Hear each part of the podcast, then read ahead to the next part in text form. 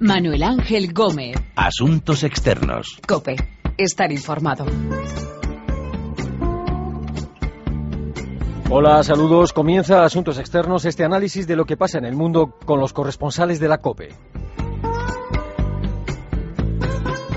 Y vamos a ocuparnos eh, del caso de Nicolas Sarkozy, expresidente de Francia, imputado por corrupción y tráfico de influencias y que ve cómo se le puede complicar la posibilidad de volver a ser candidato al Palacio del Elíseo.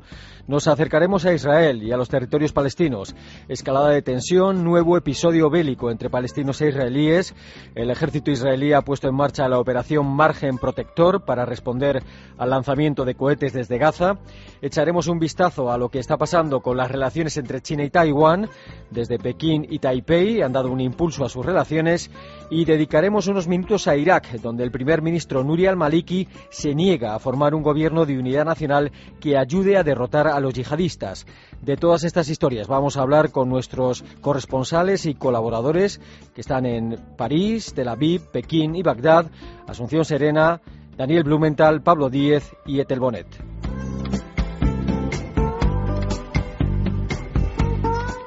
Y primero nos vamos hasta París. Il y a eu une volonté de m'humilier en me convoquant sur le statut de la garde à vue, qui n'est pas un statut normal. Monsieur Cahuzac, le ministre du budget de Monsieur Hollande, qui était en charge de la lutte contre la fraude El fiscale. expresidente francés Sarkozy, imputado por corrupción y otros cargos, estuvo retenido por la policía durante horas y siente que ha habido un deseo de humillarle.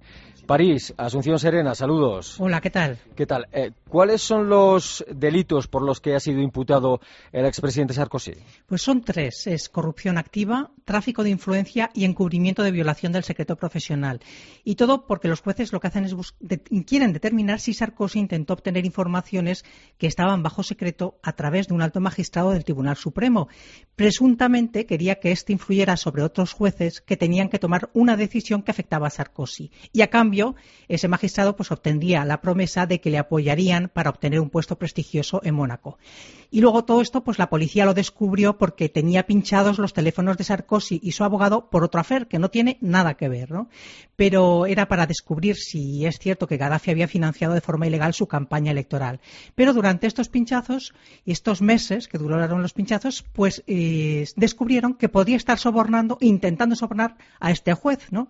Para que le devolvieran las agendas que le habían requisado durante la instrucción de otro afer el afer Betancourt, en el que se le acusó a Sarkozy de intentar abusar de la debilidad de la heredera de L'Oréal, aunque luego pues hubo sobreseimiento de ese caso. Mm. Y, y Asun, ¿cómo se ha justificado que le tuvieran retenido a Sarkozy durante tantas horas? Pues eh, esa detención de 15 horas, que es el tiempo que pasó en los locales de, de la oficina de la lucha contra la corrupción antes de presentarla ante los jueces, es algo inédito. Un antiguo jefe del Estado pues detenido no se había visto, pero es legal.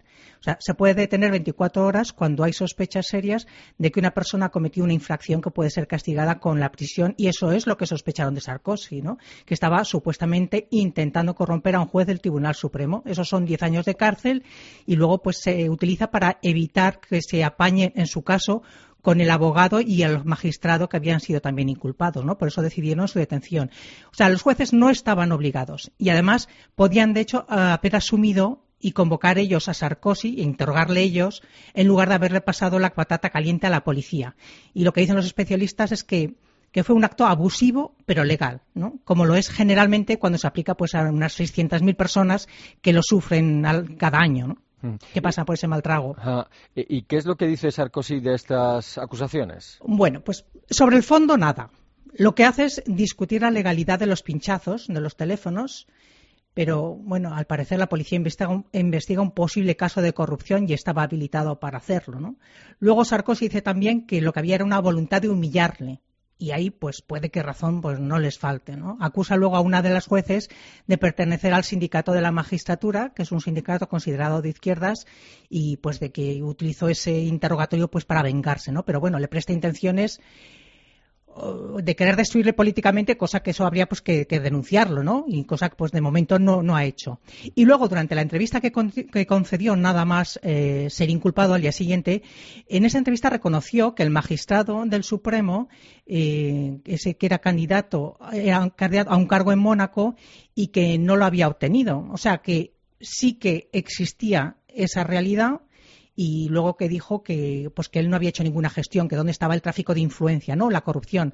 Lo que pasa es que el simple hecho de proponer un puesto contra el uso de su influencia, pues eso ya es tráfico de influencia, así que ya veremos qué es lo que pasa con con las investigaciones. ¿Y cómo puede afectar, si es que puede afectar de alguna forma todo esto a sus posibles, a las posibles ambiciones presidenciales de Sarkozy? Bueno, de momento ya han tenido que cambiar de decorado. O sea, él lo que hacía era, pues estaba en silencio, no daba entrevistas eh, de forma oral, por lo menos había escrito alguna tribuna, él daba conferencias, seguía a su mujer Calabrín en los conciertos, digamos que se mantenía a distancia, ¿no? Y para que en algún momento pues le llamaran como el redentor de la derecha y el salvador de, la derecha francesa, pero esto pues le ha obligado a saltar a la arena política, aunque dicen que todavía no ha tomado ninguna decisión. Él mismo dijo el otro día que lo anunciará a finales de agosto, pero está, claro que vuelve, ¿no? Pero no porque le llamen, sino porque necesita reconquistar el terreno perdido y es como un animal herido que va ahí a batirse eh, vamos, como pueda y sobre todo para ante los jueces, ¿no? Para quedar por encima. Eh, después, eh, mm. desde la UMP, desde, mm. desde, la UMP, desde su partido, eh, ¿ven algún futuro al regreso de Sarkozy a la arena política? ¿Y, y cómo queda la UMP con este asunto? ¿Aún más tocada o no? Pues si, pudiera, ¿no? Estar ah. más tocada, porque el presidente del partido, el que sustituyó a Sarkozy, Jean-François Copé, pues ya tuvo que dimitir al descubrirse hace unas semanas chanchullos de todo tipo en las cuentas, tienen una deuda de 74 millones de euros, cada día sale un escándalo, hay quien pide la disolución. Bueno, esto es peor que un gallinero, ¿no? Pero es cierto que la llamada derecha fuerte, que es una corriente mayoritaria dentro del partido, esos estaban pidiendo el regreso de Sarkozy incluso después de su inculpación. Y su, uno que es muy amigo suyo, que fue antiguo ministro, eh, Brice era aplaudido cuando decía que si el regreso de Sarkozy era una posibilidad, hoy es una necesidad. O sea, que avisa ¿no? a los que no quieren que, no regrese, que son la mayoría de los varones del partido, ¿no? pero que si a Sarkozy intentan ensuciar su reputación, lo único que hacen con eso es reforzar su determinación, es lo que dijo. ¿no? las encuestas que dicen, eh, los franceses en general, no solo los mm. votantes de la derecha, los franceses quieren que vuelva a ser candidato a la presidencia. Pues mira, la gran mayoría no quiere que vuelva. En uno de los últimos sondeos que publicaba Le Parisien decía que el 65% de franceses no quiere que vuelva. Pero eso deja que hay un 33% que sí quiere. O sea que uno de cada tres franceses todavía quiere que Sarkozy se presente de nuevo a la presidencia de la República. Y eso a pesar de los múltiples afers. O sea que a mí me parece que un tercio es mucha gente. Y es que incluso, ¿no? Otro sondeo decía que si a día de hoy tuvieran que elegir de nuevo entre Sarkozy y Hollande, los franceses en general prefieren a Sarkozy, un 52% antes que seguir con Hollande, que solo obtiene un 38%. Y eso es mucho decir, me parece a mí.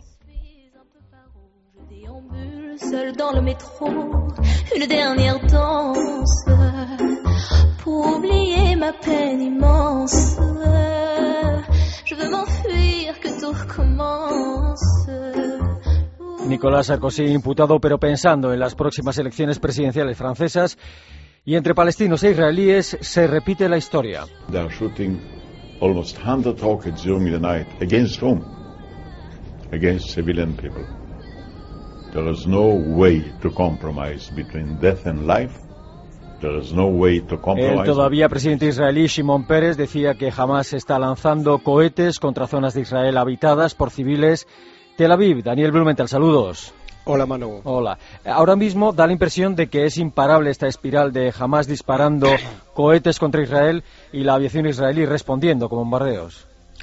Sí, será sin duda una confrontación prolongada. Los depósitos de cohetes de Hamas son muy grandes y están muy llenos y por ahora los centenares de cohetes disparados por Hamas y las otras organizaciones, agrupaciones islamistas de Gaza contra Israel prácticamente no causan daños y no causaron víctimas mortales ni heridos, fundamentalmente gracias al sistema antimisiles cúpula de hierro que derriba en vuelo a los proyectiles destinados a explotar en zonas urbanas, eh, casi en un 90% de éxito y, además al hecho de que se trata de armas de dirección inexacta y la mayoría cae en zonas abiertas, pero caen a centenares, paralizando en gran medida la economía en grandes zonas de Israel y mandando a centenares de miles de personas a los refugios antiaéreos.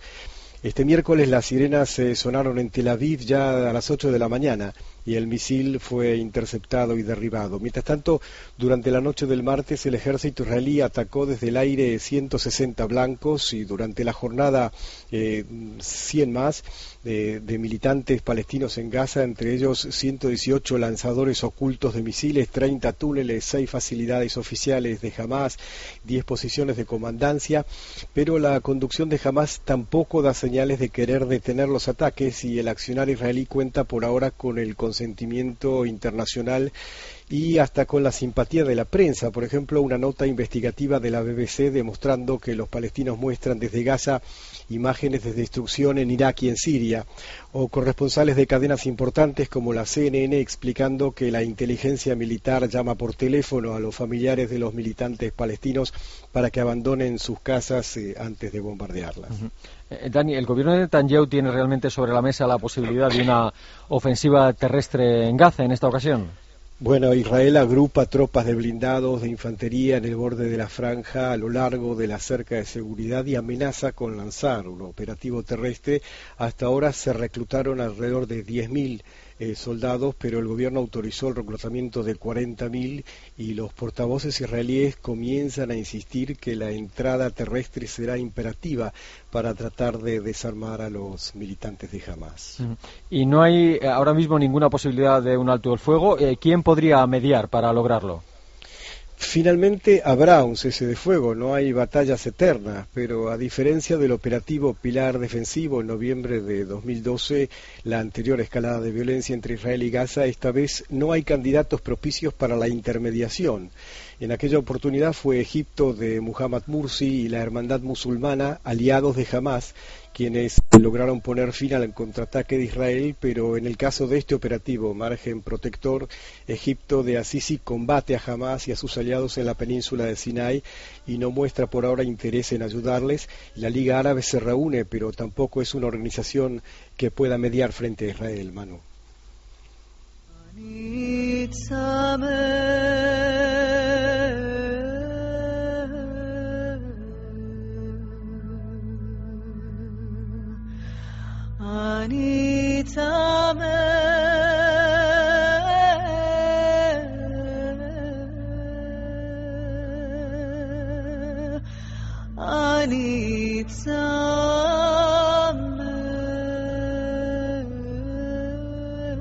La operación Margen Protector del ejército de Israel contra los extremistas islámicos en Gaza. Mientras tanto, China y Taiwán se acercan. One purpose is to normalize the relation, economic relation between the two sides. Another reason is to avoid marginalization of Taiwan in the process of regional economic integration. Las autoridades de Pekín y Taipei han comenzado a dialogar y quieren ir a más en sus contactos comerciales y de otro tipo. Lo decía el presidente taiwanés hace tiempo, Ma Ying-ju. Pekín, Pablo Díez, saludos. Hola, buenas, ¿qué tal? Eh, exactamente, eh, ¿qué pasos están dando China y Taiwán en este acercamiento? Efectivamente, China, la gobernada por el Partido Comunista, está intentando acercarse a la otra China, la isla de Taiwán, que permanece separada del régimen de Pekín desde el final de la Guerra Civil de 1950 y que cuenta con su propio gobierno, elegido democráticamente en las urnas. Durante años, la China comunista de Mao Zedong intentó invadir Taiwán, pero no pudo por el apoyo militar de Estados Unidos a esta isla de 23 millones de habitantes. Sin embargo, lo que no pudo unir la política entonces es probable que lo una la economía ahora. Tras la apertura de China al capitalismo, cientos de miles de empresarios taiwaneses hacen negocios en su gigantesco mercado y ambas partes están condenadas a entenderse porque comparten una lengua y una cultura común. Gracias a estas relaciones comerciales han aumentado los contactos políticos entre ambas partes. ¿Y por qué se dan estos pasos ahora? Eh, ¿Se da alguna circunstancia o circunstancias especiales? Las relaciones políticas entre China y Taiwán han mejorado desde la subida al poder en 2008 del presidente Ma Ying-jeou, que pertenece al partido nacionalista Kuomintang. Al mando del generalísimo Chiang Kai-shek, dicho partido gobernaba en China cuando Mao Zedong lo derrotó en 1950, obligándolo a refugiarse en la isla de Taiwán. Con el tiempo y la apertura de la China comunista al capitalismo, los antiguos enemigos del pasado han restablecido los contactos, especialmente los comerciales.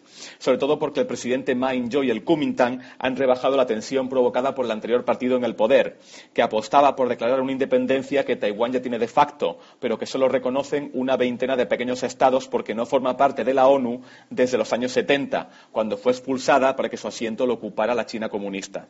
Pero eh, el diálogo y este acercamiento no ha gustado a todos, ¿no? Eh, sobre todo en Taiwán, eh, donde parece que algunos sectores han hecho oír su desacuerdo y, hace unos meses, meses hubo protestas. Efectivamente, la oposición teme que China, gracias a su poderío económico, acabe absorbiendo a Taiwán y la isla pierda su independencia de facto y su democracia ante un régimen autoritario como el de Pekín. A finales de junio, el primer alto cargo del gobierno chino que viajaba a la isla tuvo que suspender algunos actos por las protestas de la oposición. Pero los taiwaneses, sobre todo los empresarios y los jóvenes que buscan trabajo en la isla, saben que su futuro pasa por aprovecharse del crecimiento del mercado chino, donde quieren hacer negocios y lo tienen fácil porque comparten la lengua y la cultura.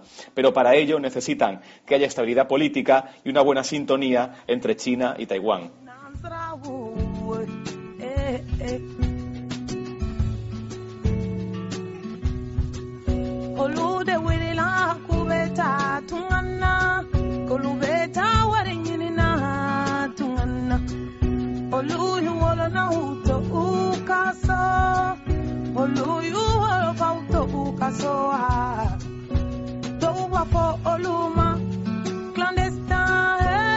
Diálogo y acercamiento entre China y Taiwán. En Irak, el primer ministro Nuri al-Maliki se niega a formar un gobierno de consenso y los yihadistas hacen su presencia cada vez más visible.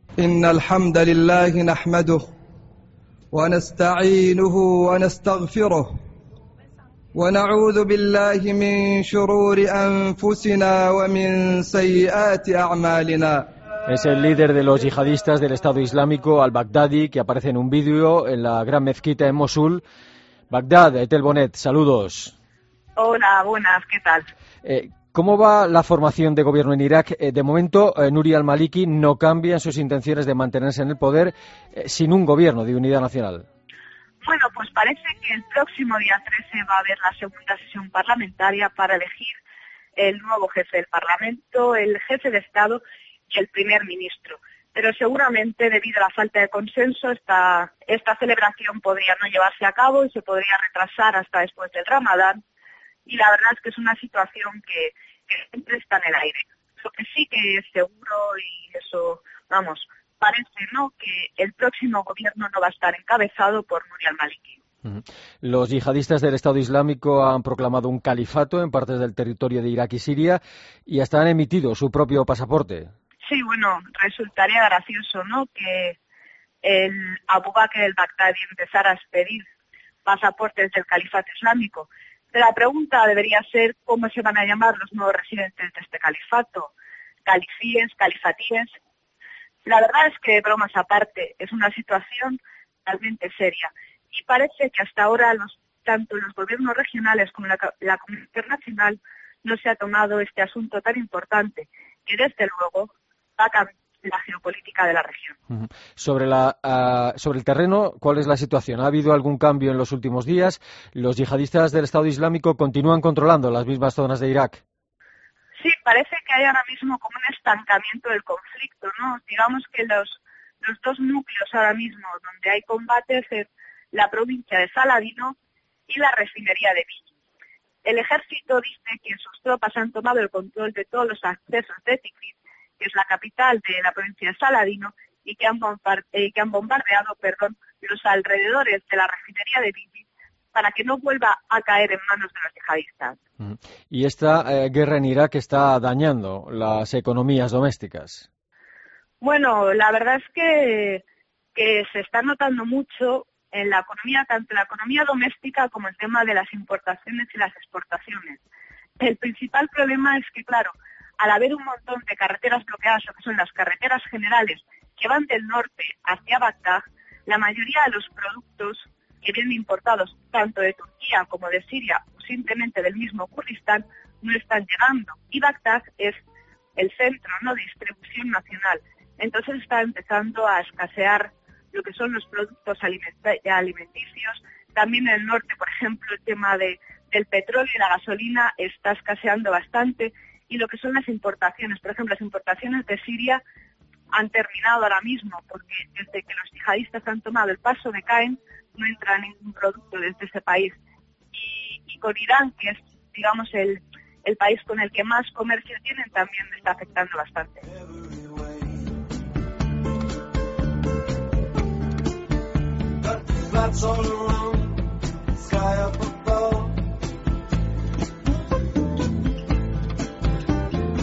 essa menina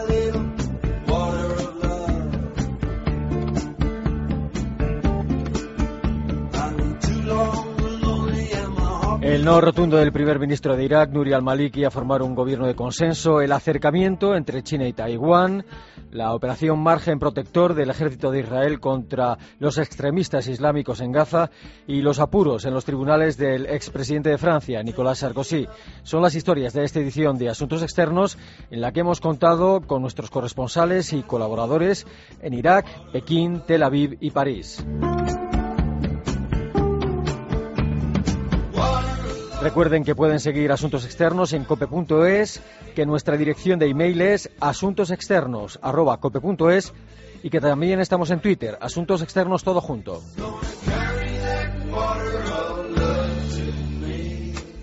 Volvemos la semana próxima aquí, en cope.es.